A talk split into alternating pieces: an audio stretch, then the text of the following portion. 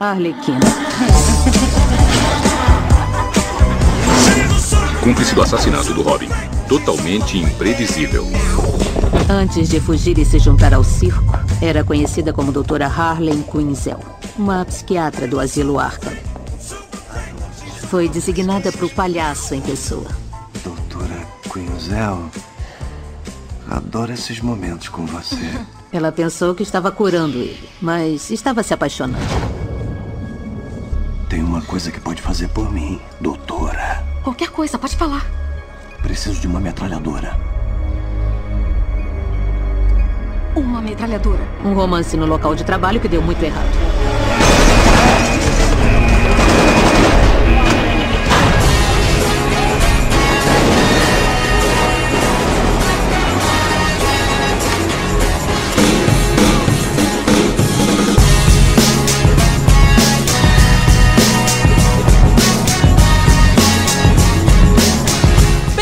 Senhoras e senhores, a mais um podcast que vai falar sobre filmes e séries de TV. Nós somos os podcastinadores. Eu sou o Gustavo Guimarães e aqui comigo, todos vítimas de um vandalismo cosmético, estão Fernando Caruso. Fala pessoal, já quero começar dizendo que eu achei muito acertada a decisão de colocar Arlequina no nome do filme, que é uma maneira de evitar que a Margot roube a cena. Ah, É, essa até o Tibério gemeu, hein? Selo Tibério Approval. Elvésio Parente. Ah, não, isso é do outro filme, isso é do filme anterior, desculpa, eu confundi aqui. Mas isso aqui é porque o Caruso fez um videozinho dizendo que não tem o teclado do Elvésio. Tem sim. E ainda digo mais, Caruso, eu não fui na sessão de imprensa com vocês, mas você disse que eu tava dormindo. Eu acordei às 5 e meia da manhã naquele dia. Ele ficou, Só que eu fui- ficou bolado com o vídeo. Só que eu fui pra uma reunião de networking de empresários. Assim, a vida tem outras, outras Mas prioridades. você acordou às 5 e meia da manhã, eu suponho que às 10 e meia da manhã você estivesse dormindo. Queria eu. Eu abri mão da sessão de imprensa pra ver com a minha filha, Ah, porque se. Fosse ruim eu não ia querer ver duas vezes. Ah, então não tão fofo. Semi-fofo. Tibério Velasquez. Eu queria falar que as pessoas me chamam de o melhor comediante do mundo. A caçadora pode inventar nome pra ela, também posso inventar apelido pra mim. Tá tentando lembrar, caramba, quem chama assim? É, mas ficou legal. Ele vai querer uma lista, tá? Quem é que te chama de melhor comediante Não, do mundo, negativo. com CPF, cópia da identidade, RG. Mandem e-mails para contato arroba podcastinadores.com.br, mas mandem já rasgados, tá? O Elvis adora essa piada, cara. Ele fala É. episódio sim, episódio não. Piadas boas são pra serem repetidas, né, Tibério? É verdade. Não, calma aí. E de volta aqui com a gente, a rainha da porra toda, Nádia Lírio. Eu quero saber com quem que eu falo pra, tipo, pegar os royalties da minha risada que usaram pra hiena da Harley Quinn, porque eu tô muito ofendida de nem me avisarem.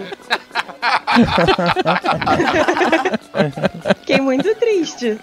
Foi uma homenagem, Nádia. É, mas assim, dinheiros, queremos. Vai abrir o hotel do Star Wars ano que vem, eu tô precisando, galera. E pela primeira vez aqui com a gente, a editora e crítica de cinema, Tati Trindade. Aê! Aê! Muito obrigada pelo convite, pessoal. Eu tô aqui pra desmistificar que existe filmes de heróis pra homens e mulheres. É filmes de heróis, ponto. E a DC acertou mais uma vez. Olha só, olha só, falou com propriedade. Lembrando que a outra vez que a gente acertou foi com o Superman do Christopher Reeve. Ai, que maldade, que maldade. Eu não, concordo. eu não sou decenalta, mas eu acho que a DC tem acertado em alguns filmes, tá? É isso aí. A cada 10 anos, mais ou menos. Hoje a gente vai debater o novo filme da DC, Aves de Rapina, Arlequina e sua emancipação fabulosa. E essa é Não, mais não, uma Fantabulosa. Fabulosa. fantabulosa. Olha, eu li É. errado então. A Coca-Cola pagou uma grana, por isso você esquece, cara? Esse é um título é verdade, nível é Fanta. fantabulosa. Bom, essa é mais uma daquelas oportunidades que a gente grava assim que assiste o filme, sem rever, sem ler crítica e sem nenhuma influência externa. A gente vai tentar lembrar aqui do que funcionou e do que não, depois dos avisos. Já voltamos.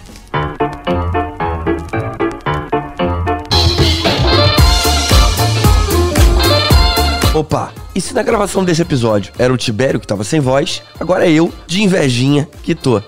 Pois é, gravar avisos depois do carnaval dá nisso, né? Bom, mais um motivo pra ser rápido então. Hoje o único aviso é pra avisar que o espetáculo de improvisação do Caruso, que se chama Haroldo, estreia agora nesse domingo, dia 8 de março, lá no tablado, e vai ficar em cartaz durante todo o mês de março, aos sábados e domingos, às 7 horas. Então, se você quiser ver o Caruso pessoalmente, e além disso, a Mariana Cabral, que também tá no elenco, e que estará no próximo episódio de Dia das Mulheres, spoiler, não vou falar mais nada, dá um pulo lá. E o Caruso ainda lembra que vocês podem, inclusive, ver os ensaios. Olha que legal. Quem quiser saber mais, adiciona aí no Instagram, arroba HaroldoImpro. Confere lá.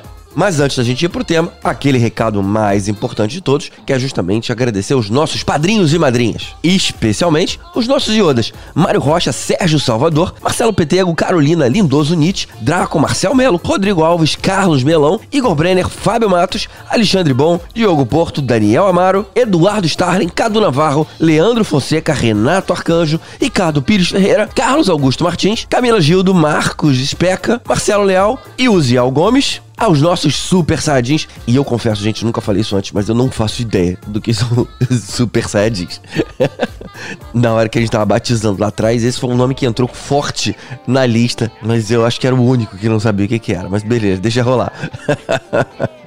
Acho que ainda tô em efeito do carnaval aqui. Concentrando, os Super Saiyajins Ricardo Caldas, Wagner Bastos, Marcelo Parreira, Túlio Ribeiro, José Alexandre Rates, aos Mestres dos Magos, e esse eu sei o que, que é, porque eu assisti a Caverna do Dragão, Ricardo Varoto, Tatiana Karlovic, Nádia Lírio, Fernando Tiritã, Thelma Matias, Mariana Herrera e, claro, aos Super Tanos, Lucas Lima e Alexandre Mendes. Se você gosta desse conteúdo, cara, deixa de ser sovina, considera patrocinar a gente. Abre essa carteira aí, um, pega um troquinho de nada e manda pra gente, cara. Isso é importante. Se todo mundo fizer isso, a gente consegue garantir a continuidade desse projeto por mais muito tempo. Coisa que não acontece hoje. Então, se você foi tocado aí pela voz da consciência, dá um pulinho lá em padrim.com.br barra podcastinadores e pega lá qualquer categoria de qualquer valor, desde que seja de 15 reais pra cima.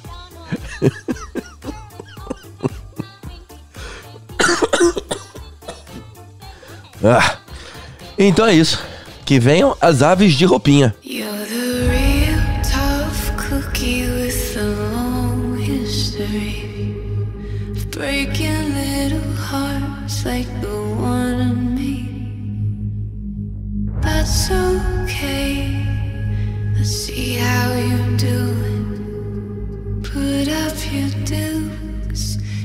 Get down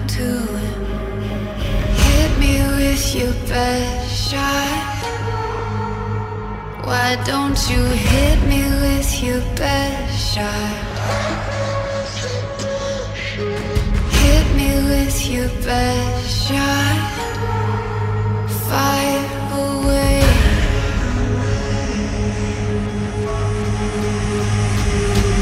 Fica pronto um filme da DC, os fãs do gênero, em geral, ficam apreensivos. Os fãs da DC torcem por mais um acerto e os da Marvel por mais um desastre. Uou, Esse- uou, uou, uou, uou, não, não, não, eu não torço por mais Ah, desastre, não. torce sim que a gente sabe. Não, Torce sim que a gente já sabe. quero deixar, fazer esse parênteses aqui pra dizer que eu acho um absurdo essa afirmação, acirrando ainda mais a distância que existe entre nós. Eu tô sempre torcendo pelos acertos, eu quero mais é ver mais bons filmes de super-heróis. Meu sonho é ter um filme da Garota Esquilo e um filme do Gladiador Dourado com o Besouro Azul, todos muito bons. Tá bom. Só queria deixar claro que quem vestiu a carapuça foi você. Eu tô falando dos fãs de forma geral. Mas você falou fãs da Marvel. Fãs da Marvel, tudo bem. É, a gente sabe que o Caruso é Marvete safado. Os fãs de verdade de, de quadrinhos deveriam querer ver todos os filmes bons de super-heróis pra que tenham cada vez mais. É isso aí. E esse filme ainda tem um desafio a mais, porque ele saiu de um dos filmes mais criticados da Warner, que foi o Esquadrão Suicida. Ainda tem dezenas de referências ao Coringa do Jared Leto, que foi de longe a adaptação mais odiada do personagem até hoje. No Mas entanto, por outro lado, tinha um Oscar de cabelo e maquiagem. Que inclusive seria merecido pra esse filme, porque assim, botaram um elástico no cabelo da mulherada, gente. Isso é. Cara, Cara, vocês podem deixar terminar a introdução? Já tá terminando, por favor? Esse episódio vai ser longo. Eu tô esperando. Eu quero dizer Mas aqui, serve de consolo, GG? A sua introdução tá que nem o roteiro do filme também. tá que nem o tamanho do nome do filme, né? Vai, volta, vai, volta.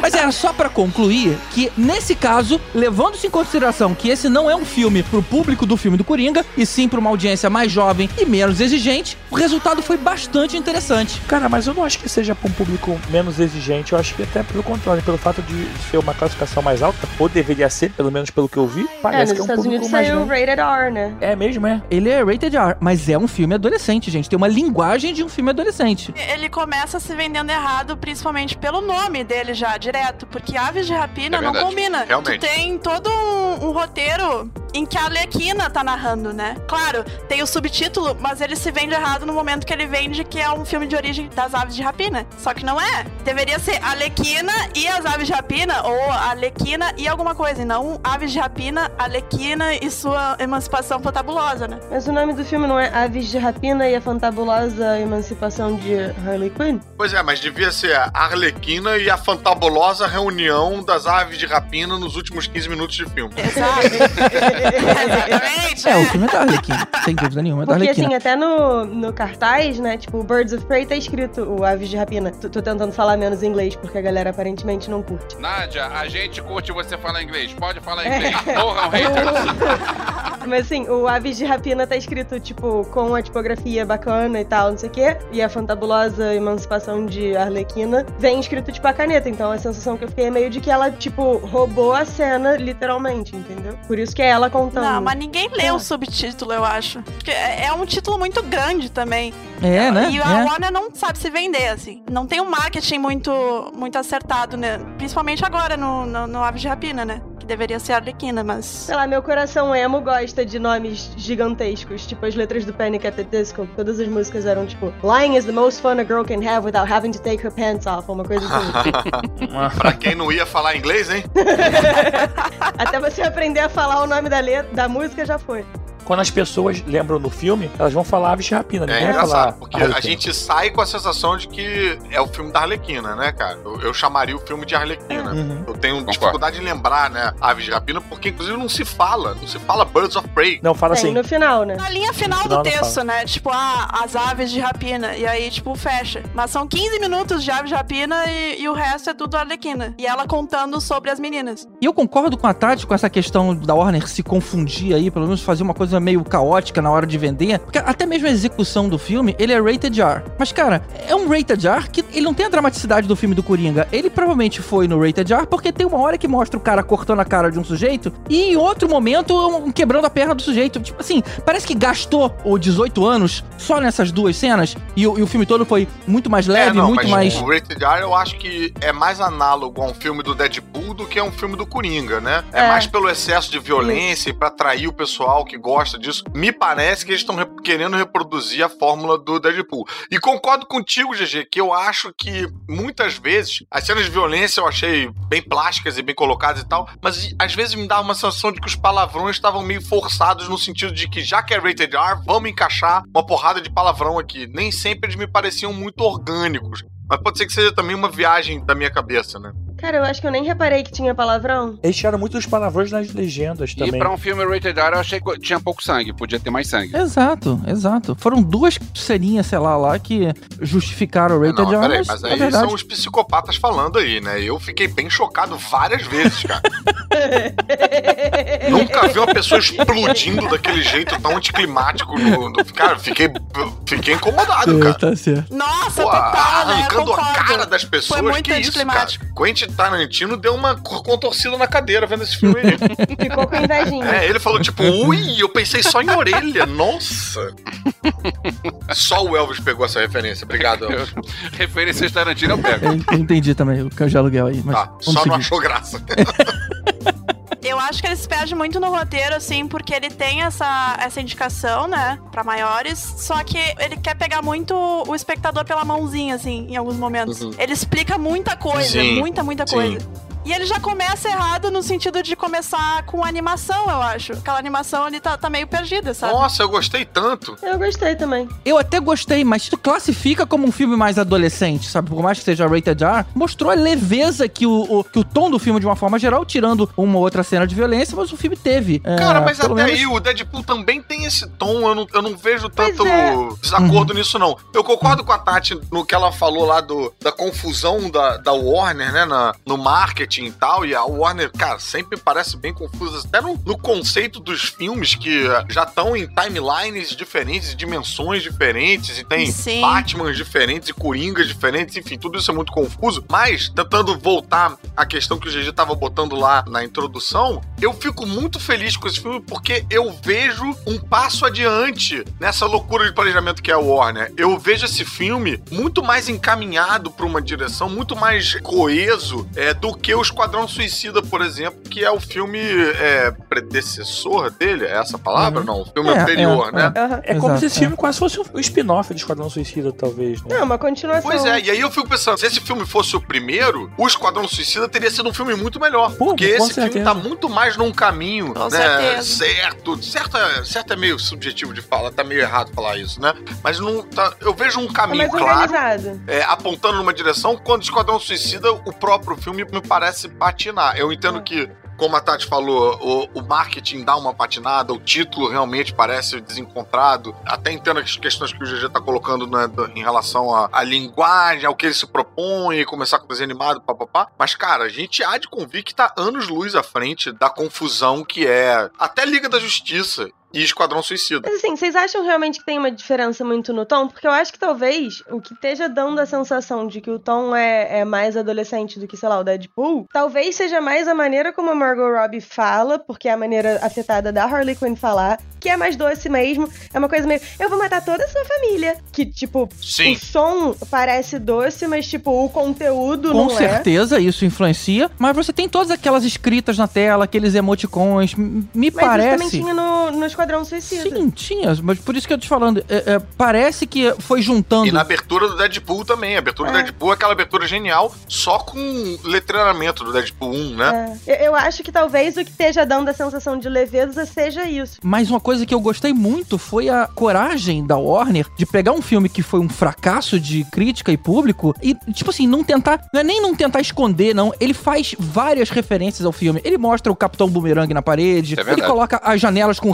pichado, ela tira aquela blusa da Arlequina no meio do baú. Ah, é, fora Sim. que essa identidade visual de escrever na tela vem tudo do outro filme. Isso eu achei muito legal, cara. Não, e isso, dentro disso que você tá falando, GG, me encheu de esperança de ver que eles podem pegar um filme que eu fui com o pé atrás com a sensação de continuação de Esquadrão Suicida e salvar. E salvar. Fazer um filme bom, entendeu? Eu agora já espero com mais empolgação um terceiro, sacou? Quer dizer, não é terceiro, vai ser. Esquadrão outro, 2, né? né? De repente até o Will 2, na Smith topa fa- fazer de novo, né? Pois é, então assim, eu achei muito bacana isso. Eles pegaram o que funcionou melhor no Esquadrão Suicida e resolveram apostar, né? Eu acho que É ali isso. no Esquadrão Suicida, tu vai ter a, a Margot Robbie, que é a Arlequina, e aí tu tem o pistoleiro do Will Smith. Eu acho que ali na, naquele conjunto de personagens, só ela e talvez ele funcionariam num, num filme à parte, assim. O resto, não, não Filme tem. solo, né? Não tem o que trabalhar. Eu acho que não foi apostar muito, tipo, é que nem assim, a, a o Liga da Justiça não deu muito certo o Flash, por exemplo. Não vai continuar aquele Flash, sabe? Vamos pegar o que deu certo, o Aquaman e a Mulher Maravilha, vamos continuar. O que que deu certo cada um suicida? A Margot Robbie, que todo mundo vestia Comic Con, tinha milhares de crianças, adolescentes e tal, e mulheres usando a camisa dela. Então, o que que deu certo? É isso, então vamos fazer em cima disso, assim. Eles apostaram mais ou menos, né? Eles pegaram o que deu certo e fizeram em cima daquilo. Não achei muito apostar, não. Foram espertos nesse É, sentido. assim, porque- capitalizaram no fato É. de que a Margot Robbie também tá numa posição muito de, de destaque e tal. Todo mundo gosta Exatamente. dela, ela é muito queridinha e tal. Exato. Todo mundo gosta dela e todo mundo gosta da Arlequina também, né? Que também tá É. tendo muito Aham. destaque, muito sucesso nos quadrinhos, o que gera um- uma ponte forçada para bloco de quadrinhos! Vai mais tarde que eu vou dormir, tô com sono. A história de acordar às 5 e meia da manhã deixa com sono. Uh, é velho. Não, então vamos entrar em bloco de série animada, porque a Harley Quinn surgiu na série animada, no Batman Animated Series. Muito bem colocado, Nádia. Ah! É um caminho inverso, né? Que normalmente os personagens vão do quadrinhos pra TV. Ela não, ela É. foi criada na TV. E aí depois foi pra Ela os quadrinhos. surgiu no desenho animado Batman Adventures, né? Do, o primeiro, o desenho animado que iniciou o universo animado da DC com muito sucesso. que é aquele desenho do É Batman. o Animated Series, né? É, pelo Bruce Timm. E dali teve o Super-Homem, depois teve o Liga da Justiça Sem Limite, que foi um maior sucesso também, Batman do Futuro. E isso tudo fez com que o interesse pelos desenhos animados da DC fosse sempre altíssimo. Então todos os reboots, todos os lançamentos e tal, eles sempre vinham meio que com um hype envolvido, né? E a Arlequina surgiu como ajudante lá do Coringa. Depois ela fez muito sucesso, né? O personagem foi crescendo muito ali. E um dos episódios dela, eu acho que ela teve a origem dela contada num quadrinho que era dentro do universo animado. É um pouco confuso isso. É o Mad Love. É porque assim, a série televisão é chamada de Batman The Animated Series. E o quadrinho dela, que ela saiu, né, relacionado, é The Batman Adventures. Então, tipo, às vezes também rola essa confusão. É, mas então, não era dentro da cronologia do Batman, era Não, dentro de uma cronologia da série animada. Era meio que um companion da série, né? Isso, contando a origem dela, é uma história muito famosa que ganhou prêmio, inclusive. O Kevin Smith fala muito dessa história, que ele diz que ele usou essa história pra pisgar a esposa dele pra gostar de quadrinhos, que ela se interessou pela relação tóxica e tal, né? E pela a dinâmica que é apresentada Você ali. sabe que o nome da filha do Kevin Smith é Harley, Harley Quinn, Quinn. né? Exatamente, exatamente. Eu fiquei, eu tava vendo o Jay and Silent Bob Reboot essa semana e eu fiquei, ah, eu não acredito que ele fez isso. Imagina se um cara que é fã do Emerson Lake Palmer e tem um filho que chama de Emerson. Oh, wait. Aqui no Boa. Brasil, essa história do Mad Love, ela saiu num compilado da Panini chamada Louco Amor e Outras Histórias. Boa. Só que engraçado que ela não tem o nome da Requina, é Batman, Louco Amor e Outras Histórias. É, né? E apesar Não- do, entendi sucesso muito. ser meio por causa dela. Essa história fez muito sucesso. E aí também a galera começou a, pô, interessar esse personagem aí, vamos trazer pra cronologia real. Ela entrou na cronologia real, né? Real, entre aspas, né? Da DC, a cronologia oficial. E aí, de uns tempos pra cá, ela começou a fazer muito sucesso, feito um Deadpool, assim, e começou a aparecer em tudo quanto é revista, que nem o Wolverine nos anos 90, que tava em uma porrada de revista, fazendo uma porrada de team-up e tal. A Arlequina começou também a, a ter sucesso, até no videogame, né? No videogame ela também tinha uma, uma presença forte. É, isso tudo aconteceu entre 92 e 94, né? O Mad é de 94, a aparição dela na série animada é 92, no meio do caminho teve a aparição dela nos quadrinhos em 93. Então tudo rolou nesse período aí, na década de 90. Então é, engraçado e a- que é meio um desses personagens que eles nasceram quase como se fosse vida própria, porque não é planejado, não é dentro de uma. Ele foi crescendo pelo interesse do público mesmo. É, ela ia aparecer só como um one shot, assim, ela nem ia ser um personagem tão recorrente e tal, mas acabou ficando. É, e uma coisa que eu tava olhando, a Montoya também foi desenvolvida originalmente pra série animada, só que acabaram lançando ela primeiro nos quadrinhos. Olha, isso eu não sabia. Também não. Eu não conhecia tão bem a Montoya, embora ela apareça num monte de quadrinhos, assim, nunca tinha sido um personagem que eu, tipo, ah, vou parar e prestar atenção. Aí eu fui dar uma pesquisada É. e eu vi isso, eu fiquei, olha que curioso, assim. Eu conheci a Montoya da excelente série Gotham City contra um crime. Eu até É. fiz resenha lá no Caverna do Caruso. A Panini relançou recentemente em Cadernado de Capa Dura e tal. E, cara, é uma trama muito realista falando a história do departamento de polícia de Gotham. O Batman aparece no fundo e tal. É bem legal. Cara, muito bacana. É a que saiu como Gotham City PD? Acho que sim. Sim, é. Acho que sim. Ah, tá. Sim, tá sim. na minha lista. É que saiu como Gotham Central também, é, cada lugar só. Cara, Nádia, vale a pena, viu? Vale bem a pena. O Jaime me deu dois, pre- é, meu marido, me deu dois quadrinhos irados agora no final do ano. E aí eu pulei todos na frente, tô lendo os que ele me deu, porque afinal de contas, presente é presente. Ah, o amor é lindo.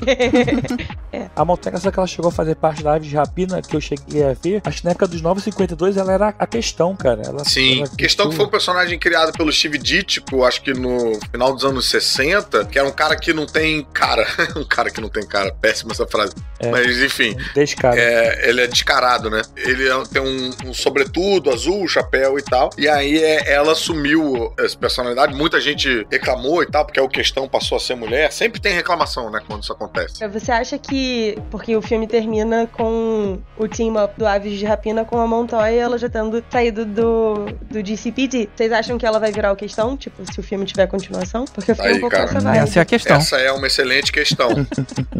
Eu só achei engraçado a Cassandra Kane lá. Não, não imaginava ela ver ela. Olha, assim. ela existia essa personagem? Vetinha, né? Existia nos quadrinhos e a Cassandra Cain, eu vou dizer que foi uma das pouquíssimas decepções que eu tive nesse filme, porque nos quadrinhos ela é muito maneira. Ela foi uma Batgirl durante um Ela é tempo. bem fodona, né? Assim, É, exatamente. Ela, tinha uma máscara completa e ela quase não falava. Botaram ela meio adolescente, eu não sei se. Assim, eu achei legal pro caractere. Se você não, se você não conhece o personagem, acho que passa desapercebido. Só que eu fiquei o filme todo achando que ela ia tirar aquele gesso isso como se fosse falso, sabe? Qual é? Tipo, ela só usava pra enganar, mas não, teve essa piada. É, quando eu vi o nome dela e tal, eu pensei, ih, vai ter umas cenas maneiras aí e tal, de ação com ela e tal. E aí vi que não, que ela era mais é, refém e plot point e tal, né? Mas esse personagem no- nos quadrinhos eu achava bem, bem bacaninha mesmo. Ô, Tibério, você indica alguma leitura aí de Arlequina pra galera, além de Mad Love? Tipo, a Panini lançou esses 952, tanto da Arlequina quanto do Esquadrão Suicida. Você leu algum deles? Achar coisa da Arlequina assim antiga é difícil. A Panini lançou em 2017 uma revista chamada Arlequina, mesmo Batman Arlequina, que é um compilado de umas 10 histórias. Tem coisa do Paul Dini, tem coisa do Dan Kramer. É assim, tem coisa antiga e coisa nova dela. Eu acho bem legal. Também mistura um pouco da origem dela. Ali no meio tem coisa preto e branco, tem coisa colorida, tem coisa com traços ah, mais adulto, tem coisa com traço é, animated. É, chama só Arlequina, tá, na- tava até na promoção na Amazon outro dia. Acho que vale a pena, pessoal, pra quiser conhecer a personagem, assim, sabe? Boa. E por, por acaso eu escrevi sobre ele lá na Caverna do Caruso. Hoje. Diaba! Na verdade, que. É, pode dar uma olhadinha lá, que vai estar lá ainda, provavelmente na palha. Quando vai estar recente, porque acontece aquilo. Aproveitando o Jabba, o Cadu Castro, que já participou com a gente, também escreveu lá no site, é, na coluna dele, que é o Rebobinando, sobre as aves de rapina, falando do- das primeiras revistas e da função do grupo e tal, que nos quadrinhos é completamente diferente do filme, é outra formação, completamente acho que eu exagerei, mas é Canário Negro, Caçadora e a Oráculo, que era a Batgirl, que agora tava nas, de cadeira de roda. Teve uma série com esses personagens, não teve? Teve. Teve, teve. Warner. E era meio no futuro, né? Coringa tinha morrido, não tinha uma coisa assim? Passou no SBT também. Cara, era muito ruim Não, o Coringa tinha matado a Mulher Gato, eu acho, e aí o Batman tinha, tipo, ah, dane-se tudo, e foi embora. Juro. Foi juro beber leite verde, né? Eu lembro da Bárbara Gordon na cadeira de rodas lá. Eu acho que era a, a Dina Maia, né, que fazia esse bobear. Mas originalmente a Batgirl fazia parte da ave de rapina, porque todo mundo sabe que o morcego é uma ave de rapina. Eu acho que tá na hora de acabar o bloco de quadrinhos. Então bora pro filme. Bora. Yeah, ain't tryna be cool like you. Wobbling around in your high heel shoes, I'm clumsy. Made friends with the floor. Two for one, you know a bitch by four. And two left feet, you know I always drop. First thing a girl did was a bop. And the whole damn cake and the cherry on top. Shook up the bottom, made a good girl pop. You ain't even here to party. Ken in the club tryna pipe a Barbie. I don't wanna go, go, go with the flow back then until I touch my toes. I don't wanna roll, roll, roll the boat. Wrist full of rocks and I hope I float. Big up yourself cause you know they don't. I chew, chew, chew cause they hope I show. I'm a bitch, I'm a boss. I'm a bitch and a boss, I'ma shine like glass. I'm a bitch, I'm a boss. Bitch. O filme é narrado pela própria Arlequina. E aí, o legal é que, como ela não é muito boa de cabeça, é de se aceitar que a narrativa seja meio maluca, né? Toda hora indo e vindo. E acaba se tratando sobre a história da Harley Quinn pós-término com Coringa. É, essa narração eu achei muito boa, muito ágil. O letreiramento também que aparecia na tela, achei muito bacana. E é aí, já logo nesse início, que a gente tem a sequência de animação. É a introdução do É, filme. é logo Sim, na abertura. Sim, sim. Cara, eu adorei a sequência de animação. E eu arrisco dizer que é um dos poucos momentos que a gente teve o nosso Coringa clássico na tela de cinema. Reinventar, sem tatuagem. Pois é, mas fazia sentido ter o Coringa clássico? Ué. E como ele vem desse universo, tinha que ter mostrado, sei lá, né? faz sentido tá dentro da animação do jeito que ela tá narrando, que eu acho que também remete à origem dela, é, animar, É, porque foi uma no- homenagem à origem dela. É, no próprio Esquadrão Suicida, tem uma cena solta do nada que reproduz aquela pintura do Alex Ross, da Arlequina com o Coringa, é, né, mais tradicional e tal. Então eu acho que foi uma solução muito esperta. Seria estranho se eles tivessem que fazer isso com outro ator. Caraca, quem é esse ator? Funciona, não funciona e tal. Agora, como animação, não tem erro. É, realmente. Aí é uma maneira de fazer a homenagem mesmo a- ao contexto de surgimento da, da Harley Quinn na animação. Então, não só é animado, como é com um É. traço bem parecido. Assim, no momento em que aparece o Coringa, o Coringa tá com um desenho bem parecido. Então, achei bem legal.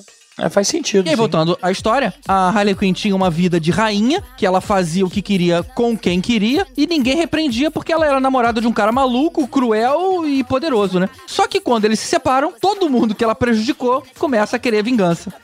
Aí é o filme da Arlequina, não é o filme da Ave E aí a gente também tem a introdução do Ian McGregor com o Vitor Zaz lá, que ele aparece como o dono de uma boate, que depois a gente vai descobrir que é o Máscara Negra. Você falou como o Vitor Zaz? Não, com o Vitor. Mas ele come o Vitor Zaz. Oi?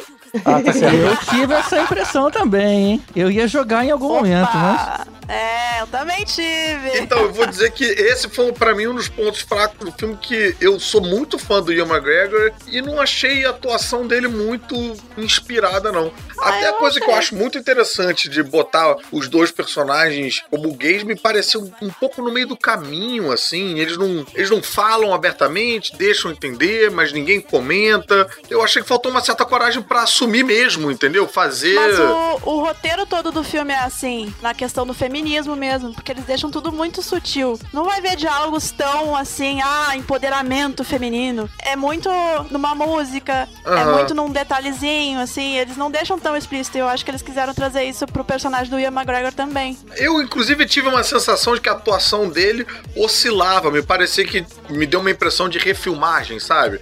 Tipo, que alguém falou, ah, não, tá muito, faz de novo menos. Aí uma cena começa com ele é, um pouco mais afetado, e no meio da cena ele tá numa outra. Tá mais machão, né? Irregular. Será que não ia gerar um problema num filme assim que tem esse empoderamento feminino? Você bota os vilões são gays, cara, assim, tipo. Aí não sei, aí também não é a gente que sabe, vai dizer. Seria, isso Assim, também pode ter sido pensado. Fui eu que assim. fiz a brincadeira, mas eu não sei nem se eles são necessariamente gays. Assim, eu acho que o, o personagem do Ian McGregor é mais tipo, Aham. mimado e afetado do que necessariamente codificado como homossexual. O Vitor Zais é que tem um jeito esquisito, assim, de tipo quase apaixonado. O, o outro mesmo. Eu achei afetado, eu achei caricato. Eu Não sei se o problema é do Evan McGregor, que é um grande ator, se é do roteiro que quis botar o cara caricato lá, porque o tipo de narrativa pede isso, e ok. Não, roteiro não, né? Quem colocaria caricato seria o diretor. O roteiro dificilmente ia escrever. Ou o diretor, é, ok. Ia escrever faz caricato. Faz mal aí o personagem. A diretora, no caso. É. Faz ruim. É, a diretora, a Cat Young. Eu tive essa impressão, mas mais no, tipo assim, no olhar meio enciumado dos Zais, sabe? E o Zais, como ator, eu não achei tanto questão em relação à, à oscilação na interpretação e tal, mas eu achei ele também fraco, cara. Parece vilão de, do Arrow, sabe? De série de TV, assim. Hum, do Era Eu foda. achei que deram um pouco material para o Vitor Zais, assim, eu vou dizer um negócio que provavelmente o Tibério e o Caruso vão me tocar por ouvir, mas eu acho o Vitor Zais em Gotham muito melhor do que esse cara. Não, eu tô contigo. Eu achei Tipo, mais é maneiro mais também. Mais assustador. A imagem dele é mais. mais É. sei lá, Ah, né? Tem um, um É mais creepy, né? É. Esse parece um carinha É. aí. Vocês têm a oportunidade de fazer mais parecido, tipo, as cicatrizes deles serem lá aqueles quatro pauzinhos e um riscando. Por que, que não faz isso igual, sabe? É, eu também Não não entendi. eles ficam mudando parece umas paradas que não precisam. aleatório, né?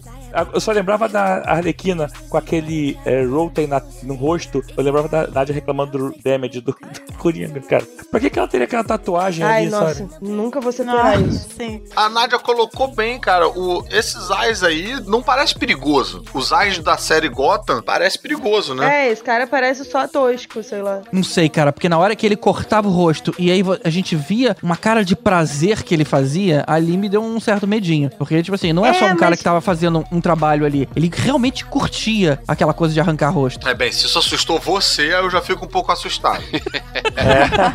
É, mas ele não era uma presença imponente. Porque eu não sei se você chegou a ver Gotham. Vi Mas a primeira assim, temporada só. E não vi esse, esse cara em Gotham. eu acho que ele não aparece na primeira temporada, talvez. Não, na primeira Mas não. ele tem uma presença que é mais. Tipo, você fica nervoso só do cara tá na sala, sabe? Ele não precisa fazer nada. Olha só. E você já tá, tipo, esse maluco é claramente um psicopata. E ele não é tipo careca sem sobrancelha? É. É. Pois é, Mas não cara. é por isso, assim, é é mais, tem- tá mais no olhar mesmo. Ele olha pra você como quem tá medindo assim, eu posso te cortar aqui, e eu posso te atirar aqui, e se eu precisar eu posso jogar essas coisas em você, sabe, tipo... É, eu acho que careca mete mais medo também. É, eu não achei ele com uma presença tão boa, assim. É. É, principalmente do lado do Ian McGregor, que era todo afetadão e ele todo mirradinho, assim. Parecia só um capanga qualquer do que o cara que eventualmente metia a pilha no Black Mask, né? Pra fazer todos os crimes ali. Eu gosto do Black Mask afetadão porque ele é um playboy, né, assim, ele é um maluco riquinho que não, não dá muito pra nada, então eu até curto, mas o, o Zaz me incomodou. Como eu não tive referências em outros lugares, eu achei, achei que funcionou ali. A duplinha esquisita. Red Cannon. Aí a gente conhece o personagem da policial Montoya, mostra ela naquela cena de crime, aonde ela tá tentando trabalhar e o parceiro dela tá todo de fanfarronice. Marcou bem ali o, o propósito do personagem. Eu amei essa cena porque ela é claramente uma referência a Boondock Saints. E eu fiquei, Alguém assistiu o meu filme favorito. Que Amém. filme é esse? Peraí. Você já falou desse filme, Além mas de eu não lembro de né? nada. Docs? Cara, não perca seu tempo nem seu din- dinheiro, Caruso. Boondock Saints é o filme B cult mais bizonho do universo. Eita. Cara, eu amo de paixão, mas é um guilty pleasure. É, eu gostei bastante dessa cena também. Achei bem legal, bem emblemática. Eu gosto muito dessa atriz. Fiquei feliz de ver ela no, no cinema de novo. Faz tempo que É eu não a verdade. via, né? Que ela... É. É, ela tava meio sumida. Eu vi e lembrava de Perdita Durango, e lembrava de, dos filmes do Spike Lee, do Mais Meros Blues. Eu lembrava de Homens Brancos Não Sabem Enterrar. Homens Isso. Brancos não sabem enterrar, pois é. Cara, eu não sei, mas eu achei as atuações nesse filme, de modo geral, médio, assim. Não achei Ah, engraçado. nada muito. Por exemplo, assim, eu acho a Rosie Pérez muito boa atriz, essa que fez agora. Pelo menos os outros trabalhos que ela fez. Não sei, sabe? Parece que tá faltando alguma coisa. Não É, sei é. a, a Margot Robbie, que eu achei muito boa, mas as outras, assim, até a, tipo, a caçadora, quando ela chorava, ou sei lá, não parecia que não tava alguém pegando colírio no olho dela pra fazer ela chorar. Que ela não conseguia chorar de verdade. Sei Não, lá. a Caçadora eu achei muito boa, A cara. questão dramática das personagens, eu não sei, eu, eu não comprei muito assim, não. Só realmente da Margot Robbie. Eu esperava um pouco mais da, de, em termos de Eu atuação. achei a, a Julia Smollett uma das mais fortes depois da Margot, assim. E a Rose, ao contrário do que vocês acharam, eu achei ela um pouquinho atrás das outras. Uhum, Eu não gostei muito da atuação Exatamente. dela nesse filme. É, mas eu acho que tem um pouco de roteiro aí também. Acho que o personagem também não foi muito contemplado, sabe? É, exatamente. Acho que não tinha material pra ela aparecer. O personagem é colocado como fodão da delegacia de polícia, mas aí quando chega lá, pum, é jogado pela janela em dois segundos, sabe? É meio. Ela perde pra um saco de lixo, sabe? É meio. Porra. ela fica meio trapalhões na hora que encontra a Arlequina. Mas acho Sim. que é mais porque ela é, ela é muito inteligente, mas ela não é necessariamente uma ultra policial, sabe? Ah, entendi. De fisicamente, assim, Uhum. né? É. Da ação. A próxima personagem que a gente passa a conhecer é a Cassandra Cain, mas antes dela entrar, teve uma cena que foi aquela cena piada bem engraçadinha do sanduíche perfeito. É uma das cenas dispensáveis, mas que eu realmente curti. Eu achei dispensável, eu não achei muito boa. E tem um, de- um É, detalhe. é dispensável pro roteiro, né? Tem um ingrediente que ela não falou que deixa o, o sanduíche ainda melhor, que é a trilha sonora do Barry White. Que é uma eu- coisa bem Verdade. sexual e usar o sexual pro sanduíche é Ah, eu engraçado. achei maneiro Tem que ver depois esse detalhe, mas eu acho que é a única vez que você ouve uma música cantada por homem. Porque Ah. a trilha sonora toda são mulheres cantando. Será? Olha aí. E essa música aí eu Vou reparei que é, é o Barry White, né? Eu, Vou ouvir eu de lembro novo. da voz do Barry White. Vou ouvir de medalha, medalha, medalha. Yabadabadu. Eu sei que eu fiquei com uma fome na hora, deu vontade de comer um podrão, É, cara. né? Eu também. Boa. Esse sanduíche entrou pra lista de comidas de filme que eu gostaria de comer. É esse, tem um sanduíche de um queijo quente que o John Favreau Ah. faz em Chef também, que é uma coisa de louco. Então, assim, eu tenho uma lista de comidas de filme que eu gostaria de ter na vida real. Esse sanduíche entrou automaticamente pra lista. E shawarma. Que coisa bonita. Shawarma. Shawarma, exatamente. Ah, mas shawarma até é mais fácil, você acha? Bom, mas aí sim, finalmente a gente conhece lá a Cassandra Cain. Quem? Cassandra Cain? A Cassandra Cain, que é uma Que? delinquente juvenil que rouba e engole um diamante valioso e passa a ser procurada por todo mundo. É, a gente logo depois do sanduíche lá também tem uma bela de uma sequência de ação, tem? É, ela fugindo, né? Essa toda a cena do, do sanduíche, porque ela não consegue comer enquanto ela tá fugindo de todo mundo que tá perseguindo ela. E aí vai aparecendo É. o nome da pessoa, como que ela lembra, né, do nome da pessoa, e a queixa. Por E que, a- que ela ah, odeia? bem lembrado. Qual é a raiva que a pessoa tem, né? Por que, que ela odeia a Arlequina? É muito engraçado isso, cara. É, bem Muito lembrado. engraçado. Bem lembrado. Chega uma hora e vira meio foda-se qual foi o problema, né? Tipo, já nem sei mais, já, Bem na também não bitch. lembra. Tem gente que aparece coisa pra caramba escrita, hein? Acho que a Montoya parece uma listagem, né? Pra... Uhum. Inclusive, queria dar pause pra poder ver o que, que tava escrito em todas as outras Ah, é, né? Essa da listagem é muito bom, cara. Eu fiquei, eu falei, tipo, eu vou muito ver isso depois em casa pra ir pausando em cada uma delas, cara. Fiquei muito curioso esse momento. Não é um cara que é a listagem, que aí aparece até que, tipo, ah, eu botei no! Bernie Sanders, Isso, não sei o isso, quê, é o tipo... cara. É, é. Boa, exato. boa, boa, boa. Bom, ela se oferece pra pegar o diamante que tava desaparecido. E pra isso, ela invade sozinha a delegacia armada de tiro colorido de escopeta. Cara, achei, Olha achei só, muito sobre legal. essa né? cena da invasão da delegacia, eu fiquei pensando, cara, isso é muito caricato, isso é muito. É, é uma delegacia de polícia, gente. Cara, não é possível que não tem nenhum policial armado lá. Que já aconteceu em vários filmes. Ela tá com uma arma de Cara. brinquedo. Mas calma, Não, calma. que de Mas brinquedo bem, eu o tava- quê, cara? Não, não tá com arma de brinquedo, não, cara. Só Tá que sim. saía purpurina. Pois é. Era uma arma de disparar camisa, É, bicho. Então é uma arma de brinquedo, pô. Não, Não é não, era. cara. É tipo bala de borracha. Isso, É, porra. eu tinha entendido que a bala de borracha tinha purpurina dentro. Não, é, é uma arma de saco de arroz, assim. Não, olha só, sabe aquelas armas de disparar camisa? É Isso. tipo aquela é. parada, ela É. disparava umas camisas, assim. Depois que ela trocou pra outras paradas coloridas, não Eu vi esse filme com a minha filha e ela teve uma interpretação pra isso que eu achei genial. Eu gostaria de citar aqui Alice Parente, Alice Holmes Parente, que é ela pra teve- localizarem ela nas redes sociais, é isso? Ela não tem redes sociais, ela é bicho do mato. É, ela tá em home, tá em casa. É, Holmes, é que nem o Sherlock, olha só que chique. Ah, Invejei. Mas então, ela teve uma interpretação que eu achei boa, que é o seguinte: a gente vê, é, antes de acontecer essa cena, a gente vê o- ela sendo estapeada pelo Eva McGregor, e na cabeça dela a gente vê que ela tá delirando, imaginando que ela é Marilyn Monroe cantando Diamonds Are Best Girlfriend. Não, ao contrário. é o contrário, Diamonds a are the girl's best friend. Tá, desculpa. Diamonds Are the Girl's Best Friend.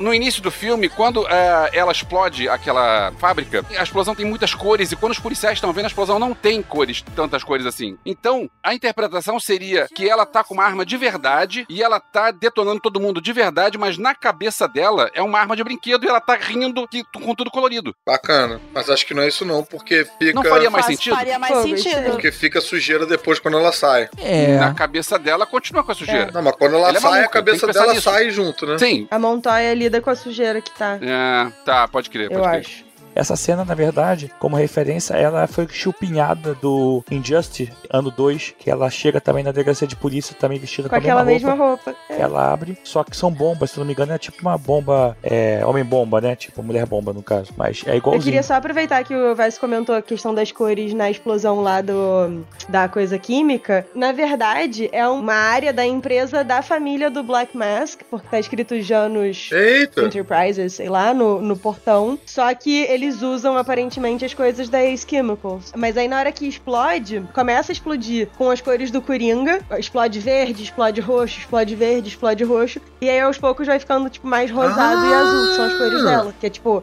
Ah, ela rompeu com o Coringa eu e ela tinha. agora, tipo, tá assumindo a própria identidade. Ela eu achei isso explodiu o Coringa legal. e agora sobrou ela. Que maneiro, cara. É, não, assim, tipo, rompeu com ele, sabe? Eu fiquei prestando atenção nisso e aí eu, eu achei bacana a mensagem visual. E aí quando ela invade a delegacia, ela só usa coisas, tipo, azuis e, e vermelhas, assim, ou azul e Ah. rosa. E eu achei isso bem legal, dando um porque recado. é meio que, tipo, essa é a identidade visual dela, ela não depende mais do Coringa. Eu achei bem É, bacana. interessante. Agora vem cá, eu tô achando que o, o GG deu uma acertada no roteiro, né? Porque antes de a gente chegar na delegacia, a gente também é introduzido um pouco fora de ordem, porque é um pouco confuso isso. É, é um pouco a confuso. Dinalense, a Canário Negro e a Caçadora. Porque a René Montoya, naquela cena de apresentação dela, tá vendo um crime da Caçadora. E aí ali já aparece, né, o que ela imaginou e Exatamente. tal. É, mas a gente não sabe quem ela é ainda, né? Ela, só Ela aparece é como personagem um pouquinho mais na Crossbow frente. Killer. Ali era.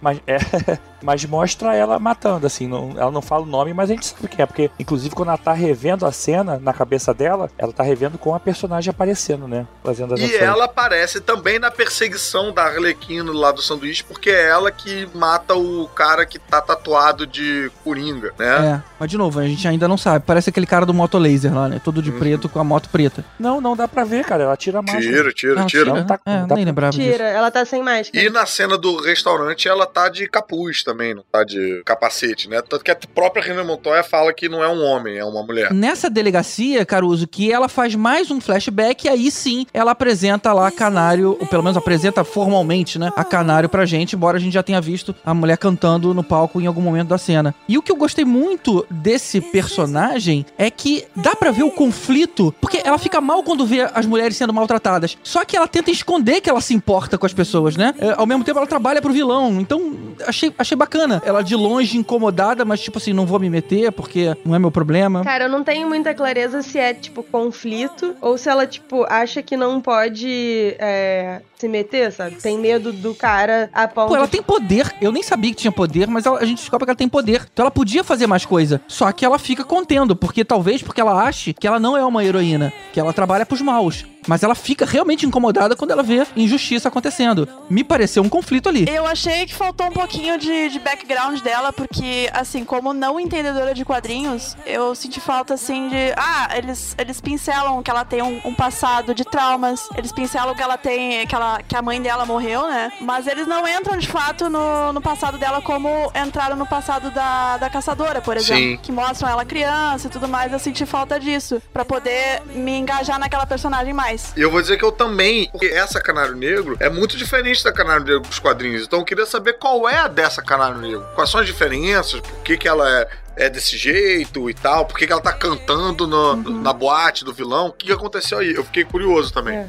Essa Canário Negro, ela remete muito a Canário Negro da Joelle Jones. Se vocês procurarem na internet, eu depois pode botar até aqui. Ela fez uma Canário Negro desse desenho, assim, muito parecido com esses threadzinhos. Ficou bem legal, cara, assim, foi uma referência, acredito que proposital. Acho que não ia tirar isso do nada. Mas, cara, quando eu vi, eu falei, Ah, legal. caralho, que maneiro, né? Cara, da, da Joelle Jones, sabe? Eu não tinha visto muita imagem dela na internet. Eu gostei bastante, assim, da adaptação visual. Eu, foi um personagem que eu comprei com muita facilidade, que, tipo, era capaz de cantar e ser incrível e tal, e também era capaz de descer a porrada em um desgraçado. Tipo, em momento nenhum eu achei que ela tava em perigo, sabe? Tipo. E ela tem uma cena lindíssima também no, no bar, né? Que ela tá cantando. E é uma das cenas sutis do feminismo do filme. Uhum. Que ela tá cantando que é um mundo de homens, né? Uhum. Ela tá inserida naquele mundo. ah, a Arlequina também, de alguma forma, tá inserida nesse mundo. E até foi uma crítica que eu ouvi algumas pessoas comentando que, ah. Elas estão inseridas muito em, em âmbitos masculinos, mas as duas cresceram nesses ambientes, né? A Arlequina com o Joker, que era um ambiente totalmente masculino, e a, a, a Gina Lance, que também trabalhava pro vilão, cantava na noite e tudo mais. A Caçadora também foi criada por assassinos, né? Então todas elas são inseridas nesses ambientes masculinos, mas eu achei uma inserção acertada, digamos assim. Todas elas têm ali em comum homens opressores na, na vida delas, né? Ainda no flashback, a gente vê a Canário salvando a Arlequina, que tava prestes a ser violentada por dois caras. Só que aí o Ivan McGregor vê ela lutando lá de cima e contrata ela pra ser motorista e guarda-costa dele. O legal é que aí a gente vê que a mulher era, era boa de briga. Talvez a que brigue melhor ali das quatro. Eu achei bacana também porque isso faz bem referência a coisas que já foram é, discutidas e tal. Tem um, um vídeo institucional, eu acho, que é um pouco assim. Quando o cara tá com a Arlequina e a Canário Negro vê que ela não tá bem, o cara dá uma olhada falando, tá tudo bem aqui. Que é bem aquela situação que às vezes a gente pode se deparar com isso e, e ir embora. É verdade. E tem um vídeo institucional que é bem impactante, que é tipo homens nessa posição fazendo coisas assim, e eles olham bem pra lente e falam obrigado por não falar nada. É, obrigado por, sei lá, não contar pra polícia, obrigado por não eu não sei se vocês já viram esse vídeo institucional aí, é, é bem, bem porrada, eu já vi. Eu já vi. Engraçado, a leitura que eu tive não foi tanto de que ela ia ser violentada, não. Essa- A leitura que eu tive foi de que ela ia. Tipo, eles estavam levando pra matar ou fazer algum.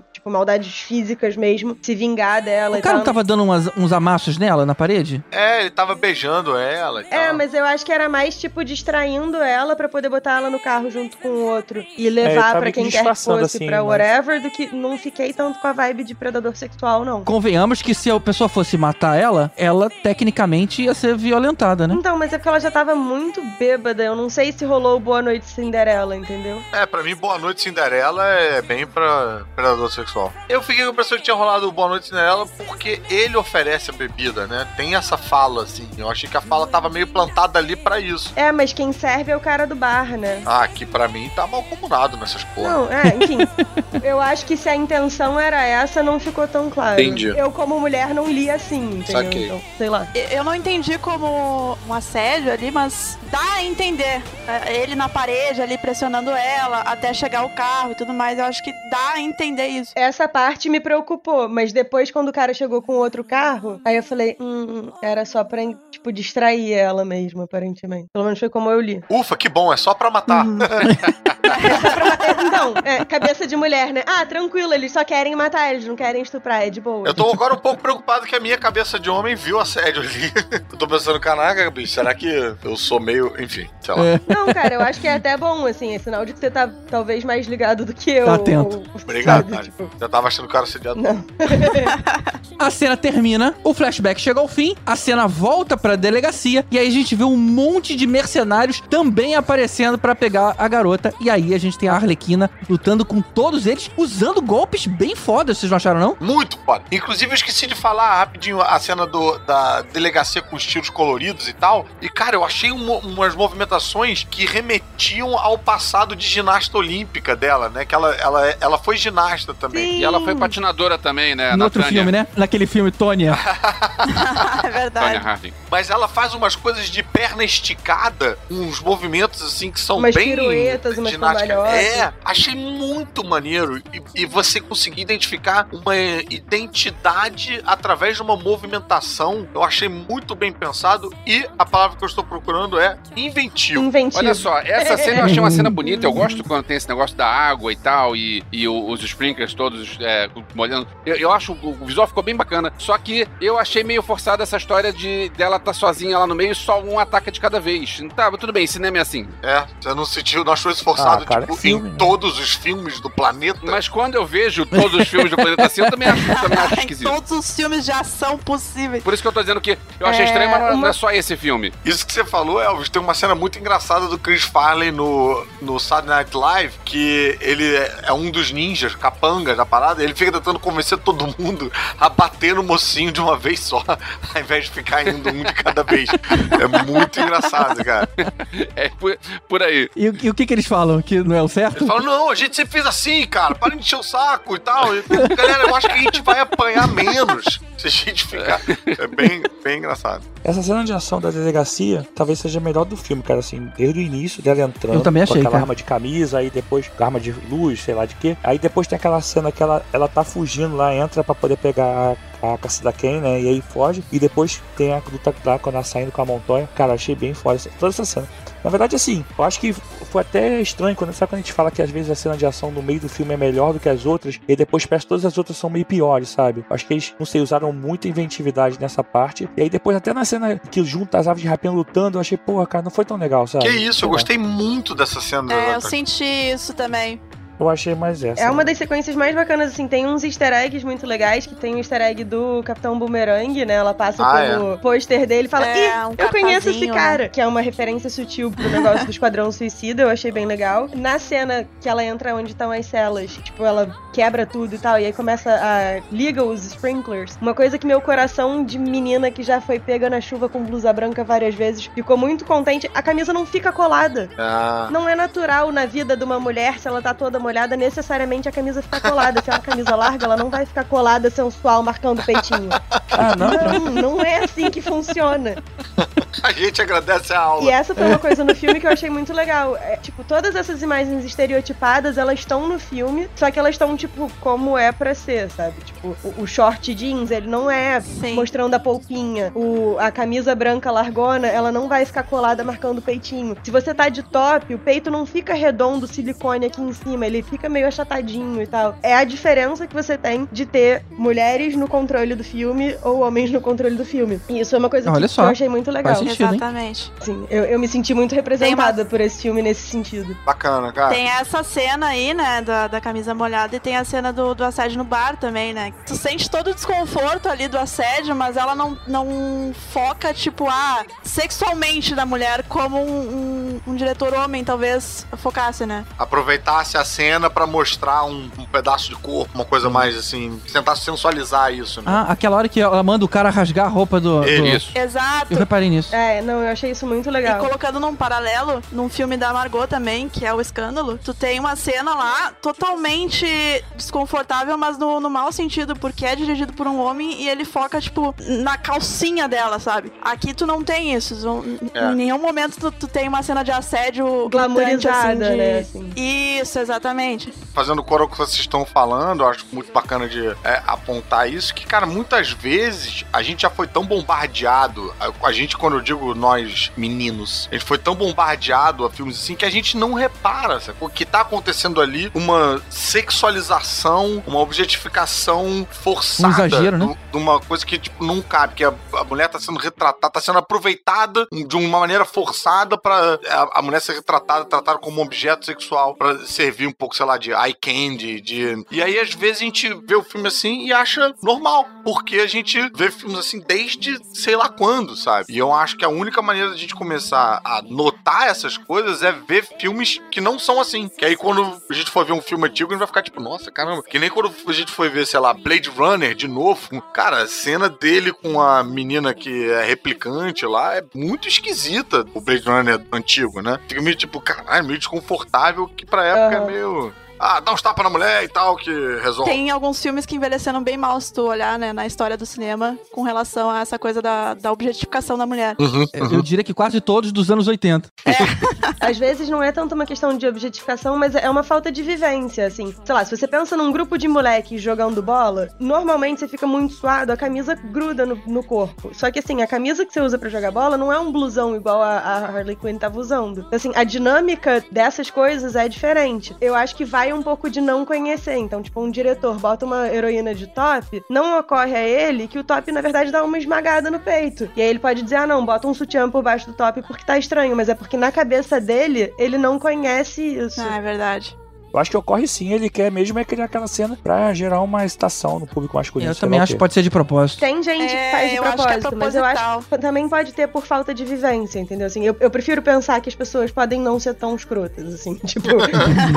então, assim, eu, eu acho realmente que pode ser falta de vivência. Por exemplo, uma coisa que tem nesse filme, que eu falei no início até na introdução, que, tipo, eu fiquei muito feliz foi, cara, elas prendem o cabelo pra brigar, sabe? Isso foi bem maneiro. Aham, eu fiquei felizaça com essa, com essa cena. Qualquer mongol sabe que cabelo comprido não ajuda ninguém. Eu diria que a, a cena foi melhor do que isso, porque elas estavam brigando, e aí no meio da porradaria, uma ainda teve o olhar preocupado em cima da outra e vendo que ela tava de cabelo solto. Ela ofereceu, quer um elástico? E aí ela colocou o elástico e continuou a É porque porradaria. eu não quis entrar em, em detalhes, tipo, porque a gente ainda vai Aham. falar da cena. Mas assim, são coisas que são pequenas, mas tipo, A Mulher Maravilha, por exemplo, que é um filme que todo mundo elogia, que é super empoderador, não sei o que, não sei o que lá. Brother, elas ainda estão de roupa curtinha, elas ainda são umas mulheres com os corpos que são impossíveis de, de alcançar. Ainda. Isso é uma coisa que também é muito legal nesse filme. Os corpos das mulheres do Birds of Prey, que são pessoas magras e, tipo, em forma, mas não é uma coisa "Ah, sarada, super-herói dos anos 80. É tipo, normal, sabe? É um corpo de uma pessoa magra. Normal, é, normal. Então, assim, a Mulher Maravilha, pô, tá de sainha, tá de salto alto, tá de não sei o que. A primeira coisa que a Harley Quinn faz é tirar o salto, sabe? São pequenos toques que fazem muita diferença. Mulher Maravilha luta de cabelo solto. Cara, prende esse cabelo.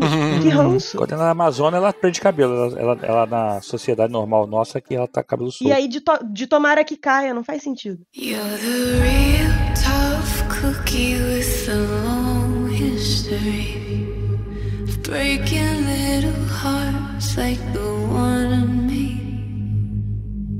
That's okay. I see how you do it. Put up your dukes. Let's get down to it. Me with your best shot. Agora a gente conhece a Helena Bertinelli, que era uma criança quando a sua família foi assassinada. Ela foi criada por um dos capangas, treinada e hoje se chama Caçadora. Uma personagem até com muito potencial, mas que na minha opinião ficou meio subaproveitada nesse filme. Concordo. É engraçado, eu achei ela bem no, no tamanho certo, assim. Fiquei muito impressionado que é, é a menina Ramona Flowers, né? Sim, é, a Ramona Verdade! Sim, ela.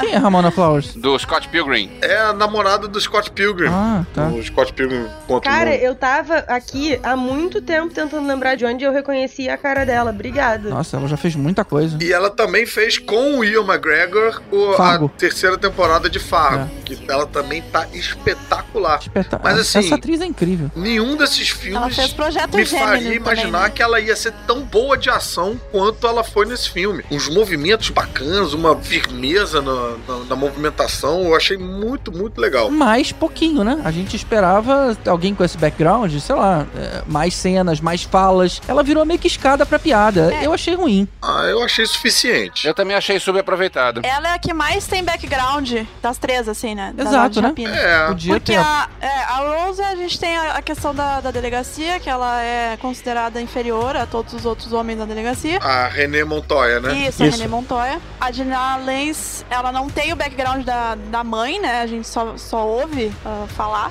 sobre isso. É. E ela é a única que aparece como uma, uma personagem mais nova, assim, o que que aconteceu com aquela menina, né? É. Pra onde ela foi, e aí todo o treinamento dela até ela chegar onde ela chegou. Eu achei isso bacana deles, deles colocarem. A gente acompanha todo um flashback, assim, né? Ela teve bastante exposição, realmente. Eu concordo com o GG, eu gosto da atriz, eu achei que ela ficou apagada. Tudo bem, concordo, ela tem background diferente das outras, mas eu achei ela apagada. Achei ela, tipo, quen. Por esse filme, eu não, não viraria fã dela. Sou fã dela por, por outros filmes. Nossa, eu super viraria, cara. Viraria fã dela e achei ela menos apagada do que a Canário Negro e do que a Renée Montoya. Nossa, cara. Caramba. Penso diametralmente oposto. É como a Tati falou, ela tem um passado que não mostra nos outros, né? Não. Cara, é o único personagem que a gente acompanhou de criança. Eu acho que ela tem um, um passado forte ali, forte entre aspas, né? Porque as outras não têm. Mas a mais forte entre as três eu achei a Dina Lance. Que eu acho que ela tem mais presença, ela tem mais cenas de, Ah, de porradaria franca, entendeu? A, a Rose, ela tem algumas cenas ali.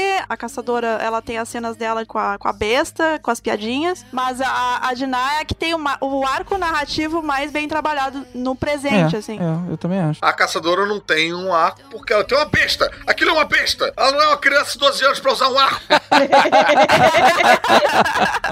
Muito bom. Cara, eu não sei qual é a sensação de vocês, mas eu achei muito legal, assim, porque como ela, a personagem dela é uma personagem que viu a família toda ser morta quando ela era nova e tal, e aí mais pra frente isso tem um payoff com a Cass, né? Cassandra Cain. Que ela, tipo, olha, vai dar tudo certo, só segura isso aqui e tal. E eu achei essa dinâmica do payoff e da preocupação dela de, tipo, assegurar a menina que, olha, vai dar tudo certo e tal. Eu achei isso muito legal e é um toque bacana de narrativa do como os eventos da infância dela, tipo, afetaram ela para o futuro. Não, e a coisa da personalidade dela de ser estourada e tal, elas comentarem isso e ela é, executar isso logo em seguida, eu achei bem divertido de um jeito também sutil. Isso é uma dinâmica. é, tem um jogo de improvisação que é assim: dois improvisadores ficam é, falando de uma terceira pessoa que não tá ali, falando, ah, sei lá, falando é muito chato. Tem aquela voz que fica estridente toda vez que ele vai pedir um favor e tal. Aí entra um terceiro improvisador fazendo exatamente aquilo. Aí você faz, ah, tá. E aí rola essa dinâmica com, ah, ela é meio estourada e tal. E aí ela, eu sou estourada. Eu achei muito bom, assim.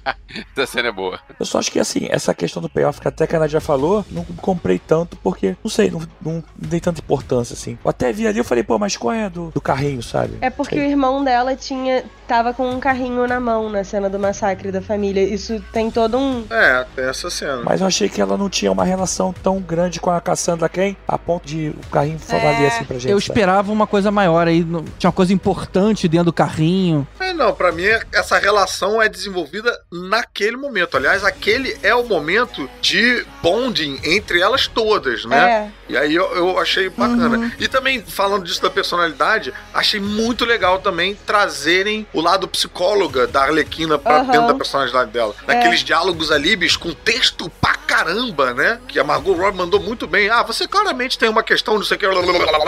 Cara, muito bom aquilo Eu também. gostei bastante também. É um payoff bom do background da personagem, né? Tipo, faz todo perfeito sentido. E, e tem com a, com a Huntress, né? Tipo, normalmente vingança não traz essa, essa, esse fechamento todo que a gente espera e tal. É. É, é bem inteligente. Ela é. fala isso. E aí a gente vê, logo na sequência, a Montoya sendo suspensa da polícia. muito bem ironizado pela narração da Arlequina, falando que é, é o clichê de todo filme, o policial que é suspenso pela polícia, e aí a gente sabe que só agora ele vai começar a fazer alguma coisa.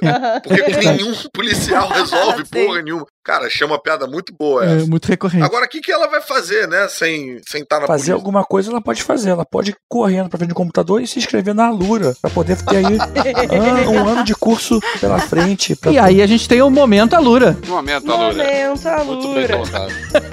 Para você que tá querendo se diversificar, combater o crime, virar uma das aves de rapina, você pode procurar um curso que te ajude a aprimorar suas habilidades para conseguir ter êxito no que você está pretendendo. Na Alura você não vai encontrar nenhum desses, mas você pode diversificar e fazer algumas coisas de verdade ali. Será que não tem curso de policial? Não tem curso de polícia. Eu tava pensando nisso, podia ter curso de policial. Podia ter curso de Krav Maga, alguma coisa assim. Aí já fica a dica. A gente já sabe que precisa de curso de policial, curso de macaco. já tem mais de mil cursos, mas de policial e de macaco não tem ainda. A GG, você viu todos os mil cursos que tem da Lura? Eu realmente dei uma bela bela de uma fuçada lá, porque tem muita coisa e o legal é que é classificado por categorias. Então, é com produção de filme, com programação, com gestão, com marketing. Então, ele é bem dividido e eu não creio que tenha lá uma categoria é, assassinos. Cara, não sei. Mil cursos eu não me surpreenderia se tivesse curso de macaco e de aves de rapina. Curso de ave. A Warner deveria fazer um curso de marketing, né? É, exatamente. Ô, Warner, olha só, nesse link aqui você tem 100 reais de desconto, hein? alura.com.br barra promoção barra podcastinadores. Olha aí, ó, a oportunidade. Olha, podia fazer um curso de macaco. Muito boa, Tati, muito boa. E aí, voltando pra história, a gente tem a Arlequina ligando lá pro Ivan McGregor e dizendo ela vai fazer a troca lá no antigo parque de diversões do Coringa. Mais uma referência aí ao filme anterior. Tudo bem que as pessoas reclamam da Nádia falando inglês e tal, mas falam, você tem que falar Ivan mesmo. É Iwan, tá bom, É cara. eu. Eu falo Eva, Eva McGregor. Desde Cova Rasa, quando eu vi Cova Rasa no cinema, eu falo Eva McGregor e Danny Boyle. Então, interessante. Fala o como é que- Iwan. Ewan, né? Eu falo Ivan pela preguiça, mas é o Ivan. A Nádia fala inglês, o GG fala russo. Ivan McGregor. Nazdarovia. Freak Ivan McGregor. Mas colocando aí o chapéu do Elvis, não seria meio crítico demais a gente pensar que aquele parque de diversões está abandonado há tempo demais? Alguém já deveria ter demolido ele, alguma coisa assim? Meu camarada, você passou na frente da Terra Encantada recentemente, não? Tá perfeito pra ser o, o layer de algum super vilão, né? Aí eu não consigo. Como fala? Esconderijo. Tá perfeito pra ser. Ah, gente, sério. Mostra primeiro. Seja Leia quem você é, Nádia. Ô, Nádia, eu acho que na Lura tem curso de português, hein? Então, é- tá perfeito pra ser o layer de algum super vilão, porque o Terra Encantada tá abandonado há uns 20 anos, talvez. É verdade, é verdade. É. Terrível. Se bobear até, hein? Crivella tá lá, tá reunião GG, você Crivella, passou por lá, GG? Bolsonaro, todo mundo junto. Pô, o Queiroz tá lá, né? Muito obrigado por vocês terem vindo aqui à Terra Encantada. A gente vai cuidar das pessoas. Mas olha só, papo seríssimo. De verdade, alguém precisa falar com o comissário Gordon ou com quem quer que esteja, que esteja à frente do departamento de polícia de Gotham. Cara, tem que mandar fechar e demolir todos esses parques de diversão. O Coringa sempre usa parque de diversão como lugar pra armar armadilha, não sei o quê. Isso destrói. Mandar fechar não, tem que botar câmera. Vai ser muito fácil pegar os bandidos lá. Não, tem que destruir tudo, botar abaixo, demole tudo. Mas eles não estão nem aí pra população. Detalhe que eles estão abandonados e a luz nunca foi cortada, né? Tá É. tudo funcionando. Realmente. Ou demole tudo, ou faz que nem o Caruso falou, bota a câmera, e aí a próxima vez que o Coringa fugir, você só, tipo, fica de olho, descobre em qual que ele tá. Pra qual que já ele vai, né? nem liga o bate-sinal, só vai lá, pega de volta e prende outra vez, porque não é possível. Mas, Nádia, aproveitando que você falou aqui de Gotham, deixa eu perguntar uma coisa pra vocês. Vocês gostaram dessa Gotham? Eu achei tão cidade genérica. Eu, eu nem pensei nela como gota. Exato. Eu achei ela um pouco sem personalidade, assim. Gotham pra mim sempre foi tão Nova York que, tipo, é bem cidade genérica, assim, Ah,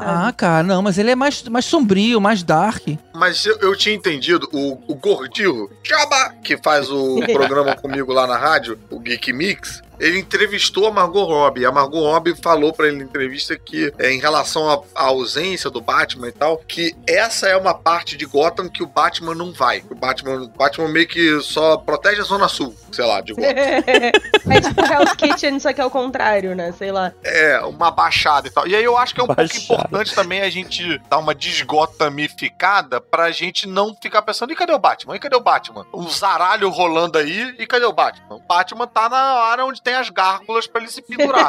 no lugar onde não tem gárgula, ele não vai. Ali não tem muito como ele se locomover, né?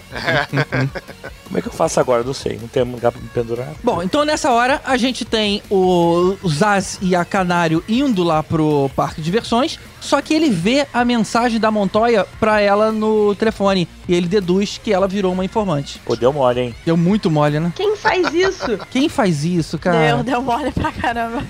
Você tá traindo o grande crime boss de Gotham. Desativa as mensagens na tela, É. bicho. Ai, que burrice. Desativa, cara. Eu aposto que o celular da Canário Negro não desativou mensagem de grupo também. Toda vez que o grupo fala alguma coisa, aparece. Porra, Verdade. garoteou. Agora, esse personagem Zaz, ele tinha que ser vilão do Chaves, né? Quer ser Chaves, isso aqui lá, Zaz. Toda- Só penso nisso, cara. Então, na verdade, ele foi lá cobrar o aluguel, né? Eu achei ele parecido com o Kiko também. Cara, e assim, esse é um, um momento em que, tipo, o Victor Zaz, se fosse o original, sei lá, se fosse o- um Victor Zaz mais bolado, tinha matado ela ali, né? Dirigindo, Danis. Ali, é, esquisito. É, eu fiquei, amigo, Uhum. aí você vai parar pra ligar pro seu chefe pra dizer que ela tá te traindo? Mata. Você tem que ser eficiente. De que que me adianta um capanga ineficiente? Isso dá uma impressão de que houve um roteiro que não era rated R. E aí ficam os resquícios assim, É, é de verdade. filme mais, Pode né, ser. é, sessão da tarde.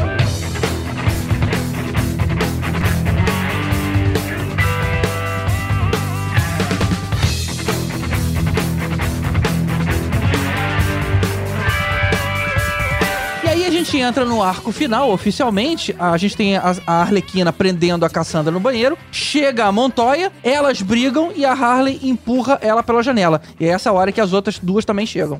E ela tá bolada que a Cassandra não caga a- os diamantes, né, bicho? Ela fica muito da bolada assim. Porra, já dei a mexa, já dei. Ameixa, laxante, caga. intestino, nossa senhora. É, e aí que eu acho que a Montoya fica um pouco banana, né? Que ela já tomou uma posse da Arlequina na primeira perseguição. Nessa aí ela algema, perde a algema, é jogada pela janela assim de facilidade e tal. Cara, mas essa parada da algema foi um payoff legal da cena da Harley com a menina, né? Tipo, mostra que não só a Harley ensinou a menina, como a menina ensinou Ah, ela. mas podia ter mostrado ela ensinando, né? Porque ela falava que tinha que aprender Mas isso. De repente ela. Gigi? Não, mostrar não, não precisa mostrar. Eu só acho que tinha que ser com outra personagem, não com a Montoya, cara. Eles começaram a diminuir muito os- todas as personagens pra poder É. levar a Arlequina, sabe? Todo mundo virou meio bobona. A caçadora, que sempre foi foda, virou bobona. Aí a Montoya, que é foda, virou bobona. É que sabe? ali ela tava Sei. bêbada, então, tipo, o bobona dela naquele momento era porque ela tava alcoolizada, ela não tinha capacidade. Ah, bem lembrado. Ah, Bem lembrado, Ah, é, bem lembrado. Não, tá. melhor, Que ela melhorou. toma A litros Tati e litros de. o filme agora pra mim. E aí a gente tem o- finalmente o Cione chegando com dezenas de mercenários pra invadir o local lá onde as mulheres estão. E aí o que acontece? Elas têm que se unir pra dar conta de todo mundo. É, esse foi o momento que eu achei que o filme perdeu uma boa oportunidade. Eu senti uma falta que os vilões colocam umas máscaras e tal, né? Meio assustador. E eu acho que todas as máscaras podiam ser de Coringa. Que o Máscara Negra maneiro, fizesse isso pra desestabilizar ela Ah, emocionalmente e maneiro. tal. E aí a gente tem um payoff sensacional de ver a Arlequina quebrando uma porrada de Coringa espalhado pela parada. E aí podia ter máscara de todo tipo de Coringa. Podia ter referenciazinha do Coringa do Leto, do Coringa, sei lá, do videogame, do Coringa Do do... César Romero de bigode pintado. Total, todos ali, O cara. Coringa do Leto era o que mais ia apanhar. e a galera não ia ver que o- a máscara de Coringa do Leto tomasse a porrada, voasse uns dentes prateados por aí. Porra, ia ter sido do caralho. Maneiro, maneiro. Podia ter sido bom isso. Por que, que a Warner não me liga, cara? Ia ser incrível mesmo. E aí, Elvis, essa hora lembrei de você, começa a tocar Barracuda. Barracuda. Muito bom, cara, muito bom. Gente, eu adorei essa cena toda de luta num funhouse. Ó, num funhouse. Porque, tipo, parece muito divertido. Deve ter sido muito divertido de filmar isso, sabe? Pulando na cama elástica. Não sei o que. Isso deve ter sido muito maneiro. E difícil também pra Margot, né? Porque ela tava de patins. É verdade. Num negócio que tava É rodando. Ah, é. Então, tipo, pra manter o equilíbrio naquilo ali deve ter Aonde sido. ela tirou esse patins, cara? As meninas falando. E lembrando a rabugice, o próprio filme implica com isso. Onde é que ela teve tempo de trocar de sapato? Isso Não, é bom. então, mas isso eu achei muito legal, porque uma Também. coisa que eu achei maneiro também nesse filme é isso. O filme dialoga o tempo todo com uns estereótipos, um, umas coisas que a gente sempre faz. Então, assim, ela entra na delegacia e ela não dá um tiro sem recarregar, o que eu achei incrível, porque normalmente munição dura pra sempre nas coisas, e, e nesse filme a munição importa. Tipo, você tem um número X de balas e é só isso, e aí você precisa recarregar. Tem esse negócio de, cara, quando foi que ela trocou o sapato? Porque ela desce do quarto lá onde elas resolvem trabalhar juntas com patins no ombro. Mas ela, tipo, só bota depois, né? E aí, cara, de onde ela tirou isso e tal? E tem a cena, finalmente, do elástico, né? Que a Canário Yes. Negro tá lutando e fica com o cabelo todo na cara. Ela tira toda frustrada, tipo, ah! o cabelo da cara. E aí a Harley vem toda fofinha. Você quer um elástico? Tipo, daquele jeito dela, meio doido. Então, assim, Esse momento me emocionou um pouquinho de ver, é perto dessa hora aí do elástico, que estão todas as mulheres lutando juntas e protegendo a menina. Me deu uma sensação Sim. meio de a geração protegendo a- a, a geração seguinte, sabe? E aí eles vão elas vão passando a menina de uma pra outra, lutando sempre contra o homem, né? Tipo, eu achei metafórico aquele momento ali, fiquei todo arrepiado, só de lembrar agora fiquei arrepiado de novo. é, eu gostei também. Só teve uma coisa que me incomodou nessa cena, é que entrou um monte de marmanjo armado, mas nenhum tinha usado nenhuma arma até então. Aí só na hora que elas derrubam todo mundo que tinha entrado, elas acham que a briga acabou, e lá fora, assim, alguém usa a cabeça e começa a metralhar as garotas lá de, de longe. É porque eles estão lá dentro de máscara, né? Não dá pra mirar. Ah, Mas não, isso não. é, é o homem subestimando a mulher, né? Tipo, ah, eu vou entrar, meter a porrada nessas loucas aqui e É. vou levar elas embora. É, é uma, é Elas uma não, interpretação. Elas, elas metem a porrada neles. Por isso, homens, nunca subestimem as mulheres, levem armas. Cara, não, cara, Principalmente não. as loucas.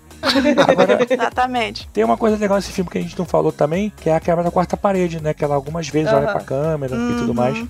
E aí, no final tem até mais. Mas assim, é, eu achei legal. Uma coisa que eu gostei desse filme foi essa questão mesmo de dessas piadinhas, tipo, que a gente faria. Que eu acho que ela botou a- o Uhum. patins. né? Representa a gente, né? É, é aquela a piadinha meio assim, fazendo referência a Deadpool, né? Mas, tipo, é o que a gente teve antes. Eu achei que eles usaram bem a referência a Deadpool e menos referência a Esquadrão E Suicida. achei as lutas bem diferentes também. Não vi nenhuma luta que fazia mais do mesmo, ou que repetia movimentos. É, naquela fan house ali, cara, gastou um cenário, acabou aquele cenário. Vamos pro próximo. Isso eu acho muito bacana também. É. É o Warner melhorando. Uma coisa que eu, se eu tivesse uma escola de artes marciais ou de defesa pessoal nos Estados Unidos, Krav Maga, qualquer coisa, cara, esse filme eu usaria ele como prateleira, porque é, tem muita coisa do tempo no tempo Krav Maga, e assim, tem muita coisa que você vê que Krav Maga tem aulas específicas para mulheres. Inclusive, a dica aqui, a galera, é procurar, porque eles fazem aulas de gratuitas, assim, que você usa salto alto como arma, usa chave como arma, usa bolsa, e tem umas coisas que ela faz, tipo de usar o bastão para separar a mão do cara que tá prendendo ela por trás, algumas chaves, assim, que é bem, bem defesa pessoal, cara. Você reconheceu esses movimentos? Sim, sim. Bem, vale bem a pena Maneiro. sim, pessoal conhecer. E ficar de olho, aí tá aqui no Brasil. O Krav Maga tem aulas É. pra mulheres de defesa pessoal E feminina. você pode usar o nosso link e ganhar 100 reais de desconto.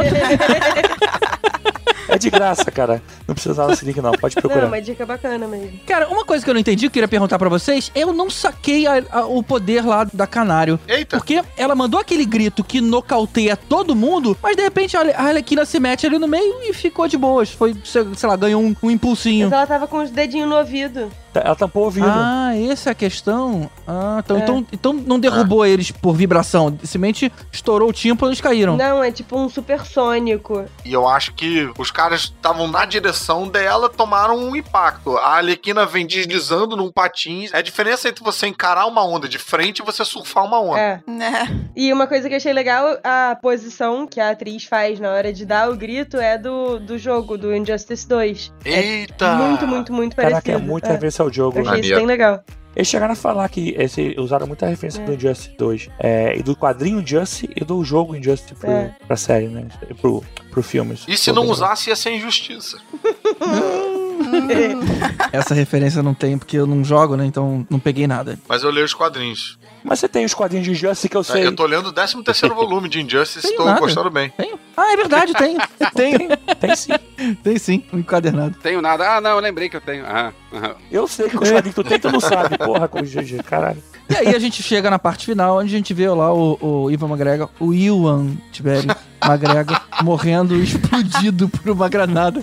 Ah, É um- não, antes dele ser explodido, também teve um outro momento que eu achei bonito e metafórico, que ela tá andando numa um espaço que tem estátuas ou recortes, eu não entendi direito aquilo ali naquele pia. É, é, é, Acho que são umas essa cena, né? estátuas. É, que é- a maioria das estátuas são masculinas. E o cara tá dizendo coisas que são bem eh, opressoras, né? De você não é boa o suficiente, você nunca vai conseguir, o que que você espera que você vai fazer, não sei o quê. ah. Com essas estátuas meio na sombra, assim, né? Meio. É.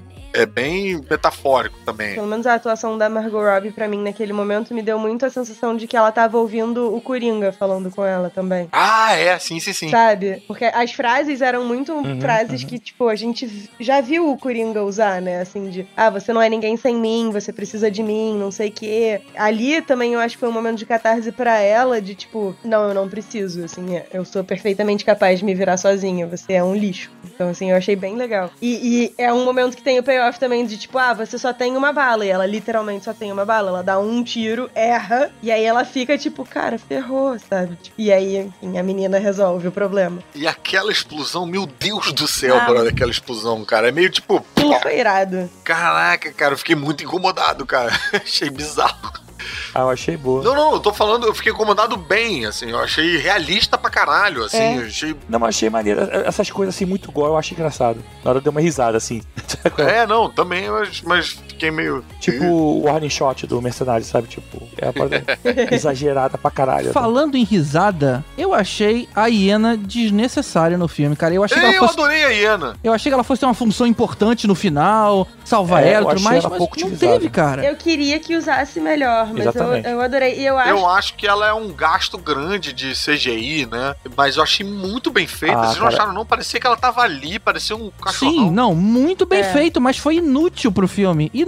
É, foi bem inútil mesmo. Não, é maneiro, cara. É um carinho pros fãs. Por que carinho pros fãs? Ela, ela tem essa hiena em algum. Porque em a alguma- hiena aparece direto no, no desenho animado. Ela tem duas hienas que são. Ah, o nome deles é, tá. é Então- Bud e Lou, em homenagem ao Abbott e Costello. Retiro o meu comentário. Pra quem tá só vendo pelo filme, eu achei totalmente desnecessário. Não, eu achei legal. Mas eu acho que eles podiam, ela podiam ser, usar a hiena, sabe? Pra assustar uns caras assim, umas paradas Exato, eu esperava isso. No fim das contas, a hiena ia morder o braço do cara, ia cair a arma, sei lá, cara, qualquer Cara, coisa assim. Pra mas mim, valeu só da menina chegar e falar: por que, que tem uma hiena na banheira? Eu já, pra mim, isso já vale. assim. e eu ainda acrescentaria que qualquer filme é aprimorado pela presença de uma hiena. Faça o seu teste em Concordo que o casa. Rei Leão foi meio ruim, né? Exatamente, Rei Leão só foi muito bom porque teve três hienas. Jesus. Só Jesus da casa. Na verdade, o Castor empalhado também é uma referência ao quadrinho. A Clarice que foi o primeiro namorado dela, que inclusive é legal lá no início, parece aquela cena dos namorados que não dão certo. Castor? É. O Castor era namorado É o dela? Castor do, pri- é do primeiro namorado dela, que era um taxidermista, e ela rouba dele e fica com ela, assim. Aí vários quadrinhos Hum. da Arlequina tem aquele castor, assim, aparece meio que no canto do cenário e tal. É, você pode encontrar nos quadrinhos dela. E inclusive no início lá do filme mostra os, os três namorados dela, e um era mulher também, né? Eu achei legal. Aparece isso no filme, não vi. É, no, no desenho. É, tem uma hora que fala da vida dela e mostra um flash de uma mulher. Dá a entender que ela teve um relacionamento. Mas, de novo, o filme é tão superficial. Ela namorou com a Era Venenosa Sim, sim. nos quadrinhos. Ali não dá pra ver rápido se é a Eve na hora, mas só mostrar Ali rapidinho. não era. É, o relacionamento atual da Arlequina, eu acho que nos quadrinhos é meio que a Eve, né? Quem tá desenhando é a. Como é que é o nome dela? Ah, Adriana Mello? Até quem tá desenhando é a Adriana Mello, tá desenhando Harlequin e Poison Ivy atualmente. Que irado. A Adriana Mello que participou da gente do episódio de Mulher Maravilha. Então, fazendo aí o Jabá Inception. Jabá certo. Depois disso tem a cena onde finalmente começa o filme Aves de Rapina. Essa- ah. Exatamente. Antes de acabar o filme, tem a cena do bar, né? Que elas estão lá, é, naquele mesmo bar do início, ela trazendo a bebida É. pras amigas da mesma forma, só É. que agora as amigas não estão falando mal dela. Agora são as amigas de verdade, né? Só que ela que não é, porque ela tá armando um golpe com a Cassandra pra fugir com o diamante. Eu né? gostei disso, eu gostei dela não Eu dela também. ter fugido. Eu também gostei. Tem- Tem a ver com o personagem. Eu achei um pouco confuso no sentido de que, tá, ela ficou com o diamante, mas as outras conseguiram decifrar o diamante estando com ela. Então, tipo, é- ela penhorou o diamante depois, as outras ficaram podres de rica. Eu, eu não entendi muito bem a dinâmica do diamante. É, ali. não, ficou um buraco aí na, na história. Eu não tinha entendido que elas tinham decifrado o diamante. Eu achei que ela tinha penhorado só. Ela fala. Não, a- as outras, as outras conseguiram dinheiro como? Pra fazer as aves de rapina. É, eu achei que elas não tinham conseguido porque- dinheiro, porque aquele uniforme é bem escroto. Cara, vamos terminar com essa. A menos que alguém queira falar alguma coisa da cena pós-crédito, que é dispensável. Acho que não, né? Eu gostei. Olha aí, eu nem sabia que tinha cena É, pós-crédito. só a voz, né? Perdeu nada. Foi só a voz dela. Ah, mas alguém me conta aí depois, então. Ela faz assim, tipo, vocês estão assistindo aí sentado a bunda na cadeira? Então eu vou contar uma coisa pra vocês. É sobre o, o Batman. Na verdade, ele é. Aí acaba. Você que ficou ouvindo aqui esse episódio esperando uma cena pós-crédito, então, em homenagem à Arlequina, a gente vai fazer a cena pós-crédito assim. Gostei, gostei.